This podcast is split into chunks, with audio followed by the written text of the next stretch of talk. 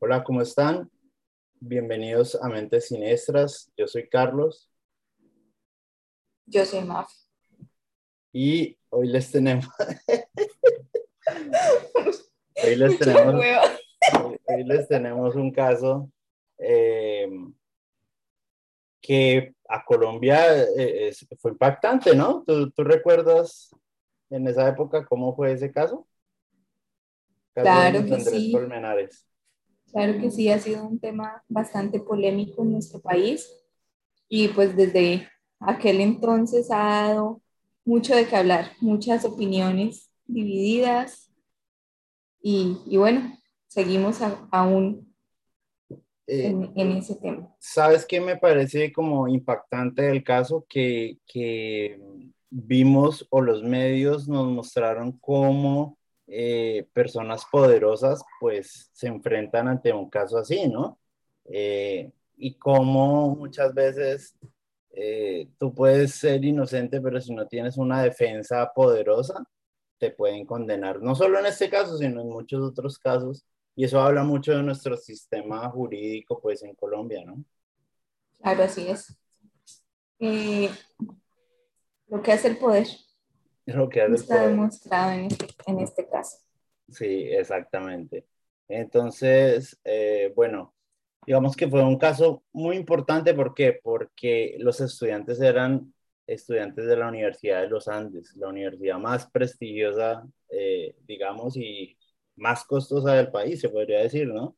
Eh, fue una historia muy atractiva para los medios porque se presentó como que jóvenes de clase alta participaron en un asesinato a sangre fría y después eh, ocultaron pues la verdad de este caso, eh, argumentando que era un accidente. Eh, hubo tres personas que estuvieron sindicadas al inicio del caso, pero puedes creer que este caso ya tuvo condenas, tuvo dos condenas pero no por lo que eh, nosotros pensamos, sino por falsos testimonios. Entonces, cuando pasó ese falso testimonio, la fiscalía pues quedó obviamente desacreditada totalmente. Si tú le pagas a un testigo para que diga, no, yo lo vi que le estaban pegando y después él declara que eso no es así, lo sentenciaron a siete años de cárcel a ambos. Imagínate. ¿Cuánto les pagarían por decir eso, no? ¿Cuánto dinero han gastado en todo este caso? Es que eh, eh, yo en, en, mi corta investigación vi que exfiscales generales de la nación, o sea, es el fiscal general de la nación, para que ustedes sepan, es el cargo más alto que puede ejercer eh, un fiscal. Es el límite. Él es el que dirige y coordina toda la fiscalía y hubo más de dos exfiscales que participaron en el, en el caso. O sea, el juego de poder aquí fue enorme. Eh, y la familia de Luis Andrés, pues también tiene sus, tiene sus armas, pero no tan poderosas como las de Laura Moreno y Jessica Quintero. Y obviamente Carlos Cárdenas. Eh, bueno, tú de pronto sabes eh, cuál era la relación entre, entre ellos tres. Eh, sí, bueno, voy a empezar como a, dar una breve descripción de cada uno eh, para quienes de pronto no han escuchado el caso. Luis Andrés Colmenares, bueno, era un joven que en aquel entonces tenía 20 años. Él es oriundo de La Guajira y estaba en su momento estudiando economía e ingeniería industrial, como ya lo dijiste, en la Universidad de los Andes. Laura Moreno también era una estudiante de la Universidad de los Andes y ella se encontraba estudiando ingeniería civil. Laura y Luis Andrés se conocen en la universidad. Eh, cuando ocurre este caso, llevaban aproximadamente un mes de estar eh, saliendo, conociéndose hay unos que dicen que eran muy amigos, o hay otros que apuntan a, a decir que tenían una relación.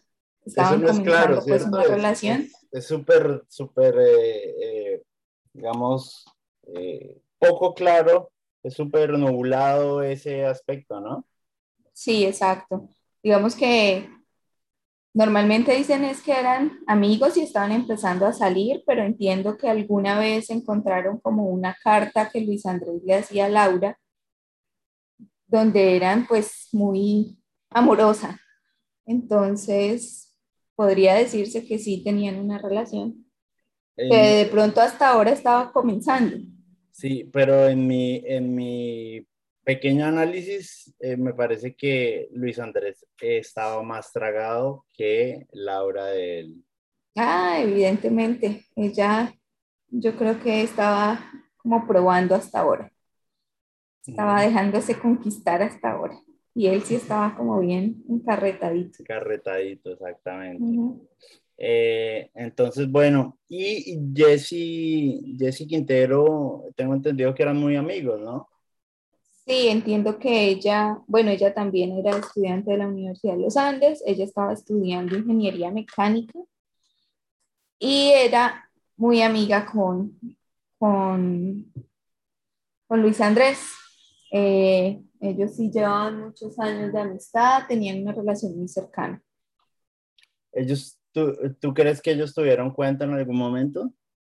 Quizás, quizás en algún momento llegaran a tener algo, pero pues tampoco es tan claro. Ok. Eh, y, y, tampoco es tan claro, si, si nos vamos al caso del asesinato, tampoco es tan claro como un motivo evidente, ¿no? Es decir, mm, ya lo vamos a ver más adelante, eh, pudo ser un accidente, pero hay ciertas cosas que nublan la investigación y generan unas dudas porque, bueno, al principio, eh, te voy a contar el caso desde que sucedió el accidente.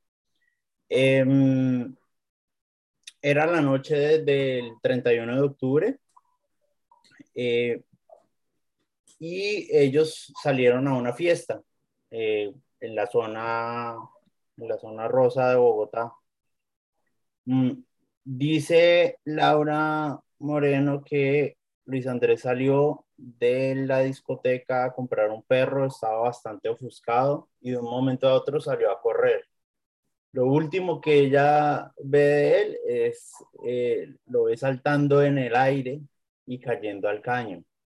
Ella reportó eso, eh, habló con, con Jesse y mm, al principio no lo encontraron. Es decir, no sé si tú conoces esa zona, ese caño del virrey, es un caño que no tiene un caudal como para llevarse un cuerpo, jamás. Sí, exacto. Eh, eh, es súper extraño que en la primera eh, búsqueda los bomberos no hayan sido capaces de encontrarlos. Y, y, yo pensé que la misma noche lo habían encontrado y no, imagínate que fue al otro día a las 7 de la noche, es decir, un día después lo encontraron eh, y muchas de las eh, heridas que tenían no eran coincidentes como con una caída, eran más que una caída. Y entonces ahí es donde eh, empieza como, como todo este show. Em, digamos que el fiscal detectó pues que aquí había como algo sospechoso eh, y en el escrito de acusación de él indicó que basaba en el fenómeno de las livideces cadavéricas, es decir, cuando el cuerpo eh, pierde la vida, la sangre empieza a irse hacia abajo porque ya no tiene eh, el motor que es el corazón que la bombea hacia todo el cuerpo. Entonces la sangre como es un líquido se decanta hacia abajo, ¿cierto? Pero a él lo encontraron con esas livideces del lado contrario, es decir, como si lo hubieran movido de donde estaba inicialmente. Entonces eso, digamos que es muy dudoso porque en ese caño, eh, para mover un cuerpo y voltearlo, eso es poco coherente. Entonces, eh, el fiscal ordenó interceptaciones telefónicas a Laura Moreno Jesse Quintero para detectar, bueno, qué, podían hallar de este caso. Eh, finalmente, la calificación jurídica dada por la Fiscalía eh, a Laura Moreno fue la de coautora impropia de homicidio agravado. Eso es colocando a la víctima en situación de indefensión o inferioridad o aprovechándose de esa situación. Eh, pero debe recordarse que por decisión del Tribunal Superior de Bogotá este cargo se eliminó. Para Jesse Quintero, la fiscalía la acusó por los delitos en calidad de autora material de la conducta de falso testimonio en concurso heterogéneo con encubrimiento. Es decir, Laura Moreno y Jessy Quintero estaban sindicadas de que ellas saben qué pasó, ellas vieron qué pasó, pero aún así no, no hablan o simplemente es que no hubo nada, ¿no? Es que esa es la duda.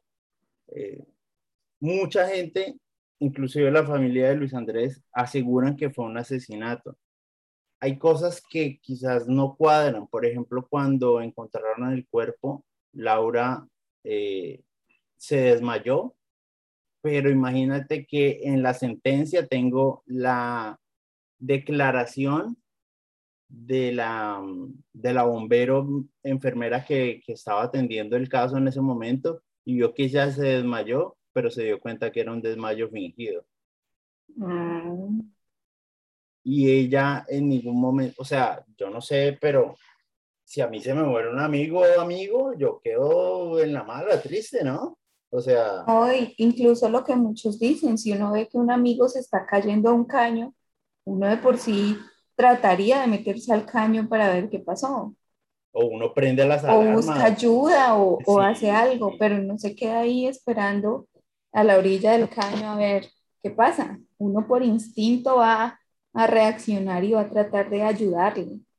Y otra cosa es que ella dice que se metió al caño, pero cuando la fueron a ver tenía los pies secos, entonces como que, eh, amiguita, ¿qué, ¿qué estás pensando de la vida? Porque tienes los pies secos y te metiste al caño que supuestamente la defensa argumentó que tenía un caudal enorme para arrastrar el cuerpo básicamente de 150 metros hasta el box Colbert donde fue que lo encontraron. O sea, what the fuck, ¿no? Increíble. Sí, porque además él era una, pues un hombre de una estatura eh, eh, promedio, grandecito, no era muy pequeño tampoco, entonces es, es imposible. Sí, sí, sí. Eh, entonces, te tengo por aquí qué fue lo que argumentó la defensa de, ambas. Básicamente ambas presentaron los mismos argumentos de la defensa. Em, básicamente, entre las 3 y las 3.30, sostuvo ante sus compañeros que Luis Andrés Colmenares había comprado un perro y había salido a correr como loco y tras de él fue Laura Moreno, versión que sostuvo también frente a las autoridades que investigaban estos hechos. Esta narrativa, eh, como parte de la solicitud de condena, no hacía parte de la acusación, es novedosa y sorpresiva, además contradictoria con el escrito de acusación que acepta la presencia en la 85 con 15, según hemos visto, de Jesse Quintero. Entonces, dicen que ella no vio el supuesto recorrido que hizo Luis Andrés desde el 85 con 15 hasta el Parque El Virrey y tampoco lo vio lanzarse al caño eh, del parque. Obviamente la única que dicen que lo vio eh, fue Laura Moreno y ella cambia su versión múltiples veces. Entonces ahí es donde uno dice, pero ¿por qué? Porque si tú ves algo o es un accidente, ¿por qué tú cambias la versión? ¿Qué, te motiva a hacer eso, no? Claro. Otro dato curioso que, entiendo es que a Laura también le encontraron el celular de Luis Andrés, ¿no? Exacto, sí, ella lo tenía eh, y dice que ella en una entrevista con la revista Semana dice que no sabe cómo ni de qué manera eh, llegó el celular. Llegó a sus manos. o sea, eso es como que, o sea, no nos crean tan estúpidos, ¿no? Yo me pongo en los zapatos de, de, de, ella y sí, listo, fue una situación entre comillas traumática porque ella no, no demostró ningún, eh, ningún sentimiento de culpa ni ninguna tristeza. Em, y yo pienso que, que mm, la defensa, eh, perdón, la, la fiscalía argumentó que básicamente fue una paliza que se salió de control. Entonces, eh,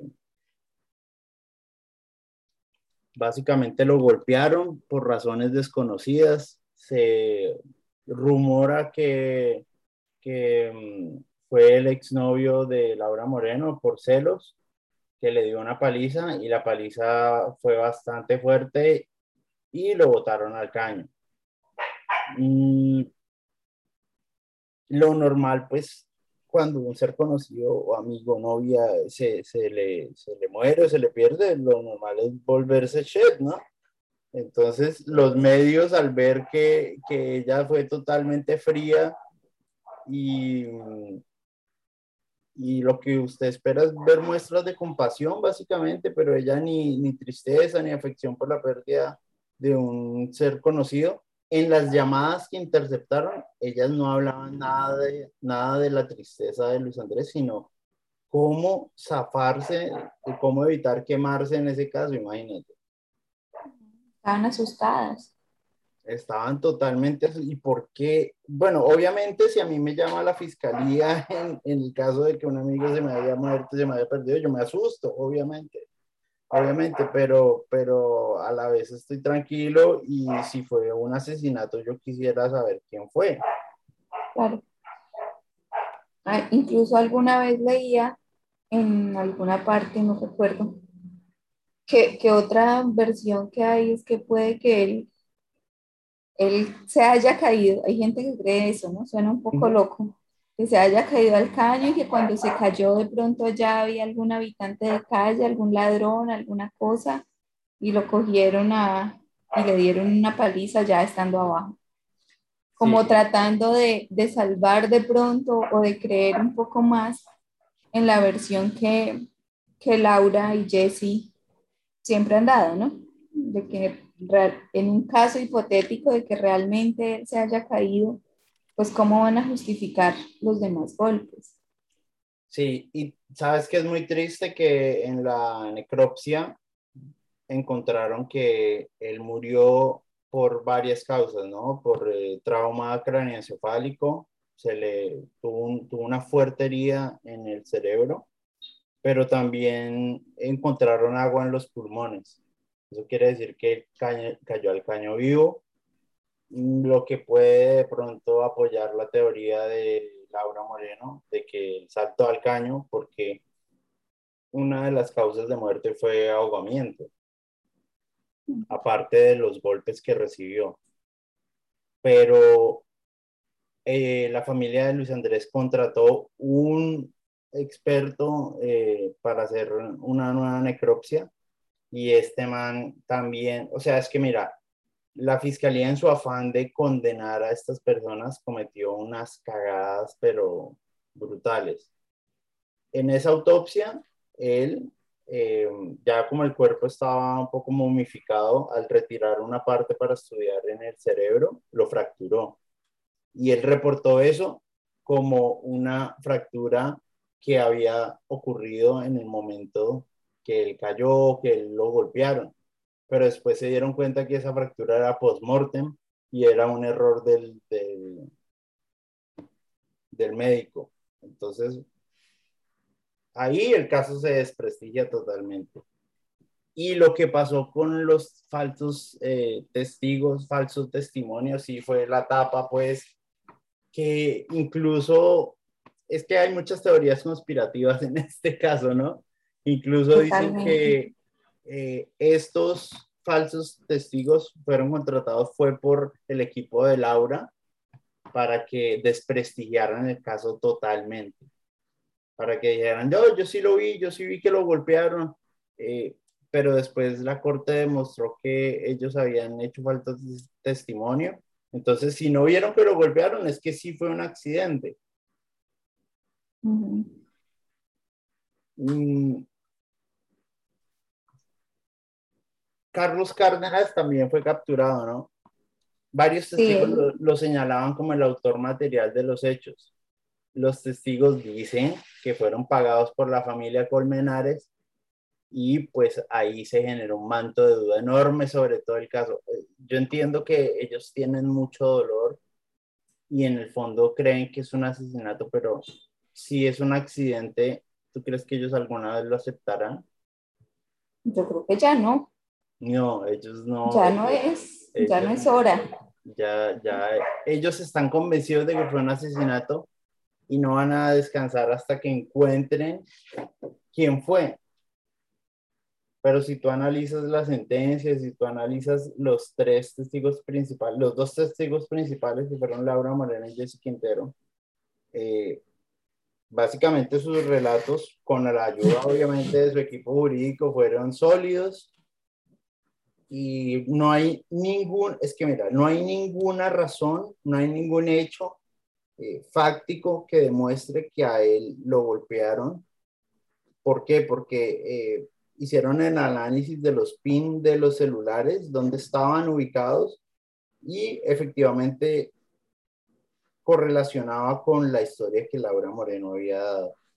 Entonces, la mala práctica de la necropsia, los falsos testigos y mm, la condena que le dieron a los falsos testigos, eso hizo que el caso, básicamente la corte ya tuviera herramientas para fallarlo a favor de Laura Moreno y Jessy obviamente. Otra trampita que hay en medio de ese caso también es que hayan desaparecido las los videos de las cámaras de seguridad que habían en, en ese sector. Eso es absurdo, ¿no? Eh, te voy a leer de pronto en la, en la sentencia de la corte que hallaron en la necropsia. Eh, la muerte de él se debió a depresión del sistema nervioso central trauma craneoencefálico y asfixia por sumersión en medio líquido, es decir, que se ahogó. Según el ente acusador, a Luis Andrés le hallaron en su cuerpo múltiples fracturas que hacían pensar que fue víctima de una golpiza, lo cual generó un estado de inconsciencia que les facilitó a sus agresores ocultarlo en el caño del virrey, donde falleció por efecto de las circunstancias ya mencionadas. Eh, básicamente, Laura Moreno y Jessy Quintero las acusan es de encubrir lo que realmente pasó, tener un pacto de silencio de lo que realmente pasó. O si no pasó nada, pues ellas, ¿qué van a hablar, no? La fiscalía, la fiscalía quiere que ellas digan lo que la fiscalía quiere oír. Que digan, sí, nosotros vimos quién lo mató. Bueno, ¿y tú crees que ellas tendrían algún, alguna razón para realmente haberlo asesinado? Es que mira, en un asesinato, eh, algo muy importante es el motivo. Cuando hay un esposo infiel en, en la ira, asesinan a la esposa, pero por un motivo, ¿no? Por la infidelidad. Pero analizando, analizando este caso, no veo ningún motivo de peso como para que se hubiera llegado a tal extremo. Él era una pues, persona sana, él era una persona sana, no se metía con nadie, eh, él, tenía su parche mm, y considero que, que, no habría ninguna razón para eh, tener ese fin que tuvo tan horrible, ¿no? Eh, ser golpeado de esa manera o haberse caído de esa manera otra cosa es que nosotros conocemos ese caño, ¿no? Es bastante, bastante profundo, ¿no? Una caída ahí, uno se puede dar bastante fuerte. No sé, quizás hasta la muerte, pero sí se puede dar un golpazo bien duro. Eh, pues sí, yo, yo tengo lo mismo, no veo ninguna razón por la cual de pronto Laura hubiera querido asesinarlo, además porque apenas estaban empezando a conocer y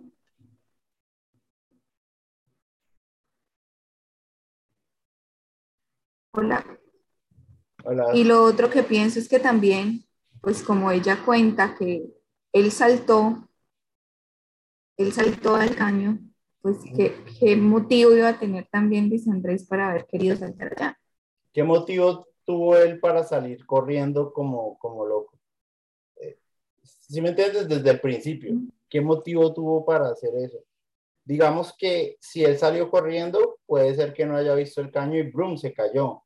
Pero no creo que la corriente lo haya arrastrado tan rápido que Laura no hubiera sido capaz de llegar al caño y verlo donde estaba y llamar a emergencias, ¿no? Pero tú crees que uno se puede realmente caer a un caño por ir corriendo y no haberse dado cuenta? ¿Un caño como ese?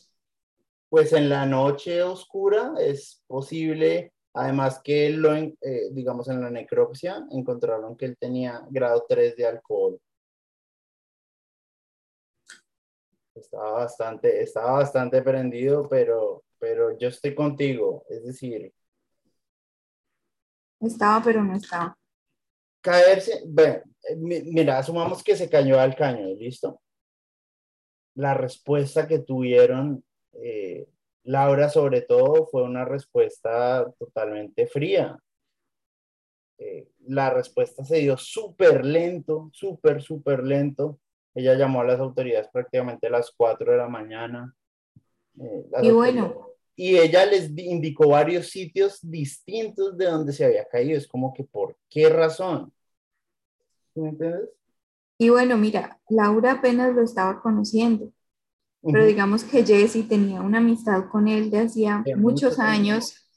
O sea, si tú te enteras de eso, lo que yo te digo, uno trata de meterse allá y, y tratar de ayudar mientras llega la policía o mientras llegan los bomberos o mientras llegan pues las autoridades. Que ella estaba con un parche en una camioneta, ¿cierto? Ella estaba con un parche cuando Laura le, le contó que él había saltado. Yo me voy con esa camioneta. Bueno, eh, de hecho, eh, la moto de la policía fue con la, la, luz de la moto tratando de ubicar el caño que estaba bastante oscuro. Pero créeme que una sombra de un cuerpo es... es muy evidente. Es evidente, es evidente. ¿Y cómo es posible que Laura les dé diferentes puntos de donde él saltó? ¿Por qué razón?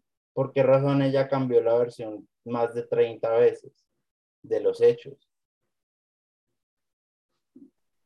Bueno, seguiremos con la gran duda.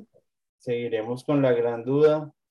Es posible que, que yo pienso que puede ser que hubo una golpiza por algún motivo, pero se salió de control. Se salió de control y lo tuvieron que ocultar en el caño. Debió ser. De un tercero y que este, en este momento ya ni están involucrados.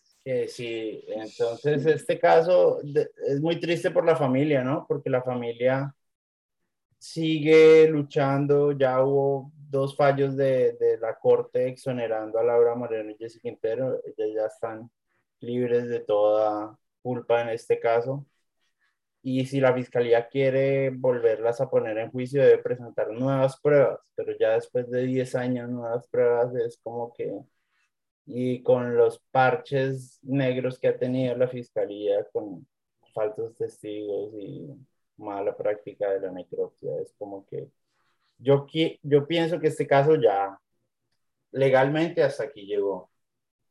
Hasta aquí llegó y quizás algún día se sepa la verdad o si la verdad fue lo que contaron, pues ok. Eh, bueno, me alegra, me alegra haber compartido contigo este podcast. Vamos a estar todos los, vamos a estar todos los lunes contándoles. Eh, quisimos iniciar con un caso local, pero vamos a irnos a Estados Unidos el próximo lunes. Ah, les vamos a contar casos increíbles que nos parecen eh, que en esta época de tanta tecnología, ¿no? Tantas cámaras que hay en todo lado y que un asesino serial ande por ahí como si nada es algo un poco fuera de lo normal, ¿no? Así es. Gracias. A ti, a ti gracias por invitarme y, y bueno, muy contenta de compartir estos escenarios contigo. se, se siguieron las indicaciones del profe, eh, todo salió muy bien. Listo, Mike. Bueno, Muchas hasta la gracias a todos próxima. por escucharnos. Chao.